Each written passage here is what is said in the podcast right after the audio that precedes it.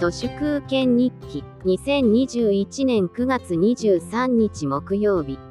おうち時間おうちご飯おうち居酒屋などなどおうちなんちゃらという気持ちの悪い言葉が世間に溢れていますけれどおうち地獄とでも言うべき環境に生きている人々のことはバッサリと切り捨てていて本当に視野が狭いと思います。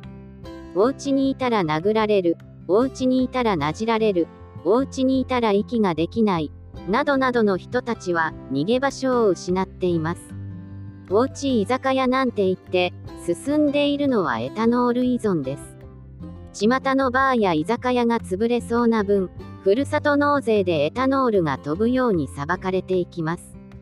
ふるさと納税できるくらいの中産階級をエタノールが狙い撃ち、あと5年もすると大量のエタノールジャンキーが社会に見える化します。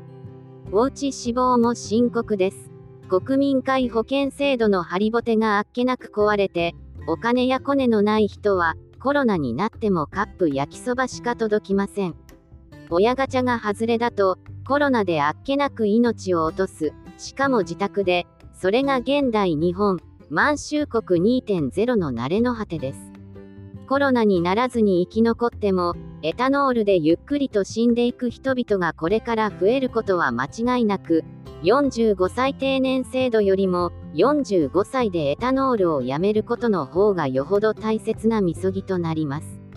おうち死亡にならないためにも、エタノールによる市民殺戮の事実を知って、離れて時が経つのを待つ、これが大切です。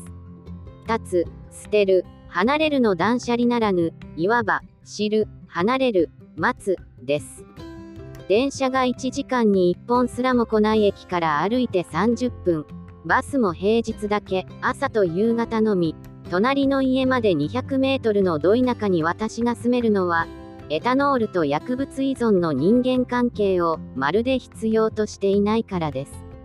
酒場放浪が生きる喜びになっている人だと、田舎暮らしは難しいなと思います。敗戦後、米軍にチン殺して作られた満州国2.0は、団塊の世代を敗戦後の満蒙開拓青少年義勇軍として洗脳の上、工業の組み立て現場に総動員して、70年代くらいまではなんとかハリボテ国家の偽装ができましたけれど、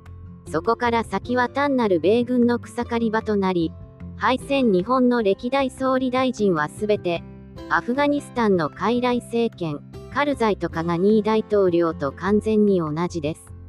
今更地上波のニュースという名の漢方を見て、お飾りの総裁選という茶番劇に注目している。年老いた敗戦後の満蒙開拓青少年義勇軍2.0は、コロナとエタノールで間もなく殲滅されますし、彼らが支えた満州国2.0も、そのうち世界を襲う。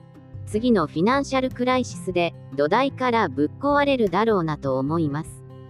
本当に良かったですね。まあ、とにかくおうちご飯とか、おうち時間とか言っているだけすべき奴らといかに関わらないでいるか、そのためにも地上波コードカッティングはとても有意義です。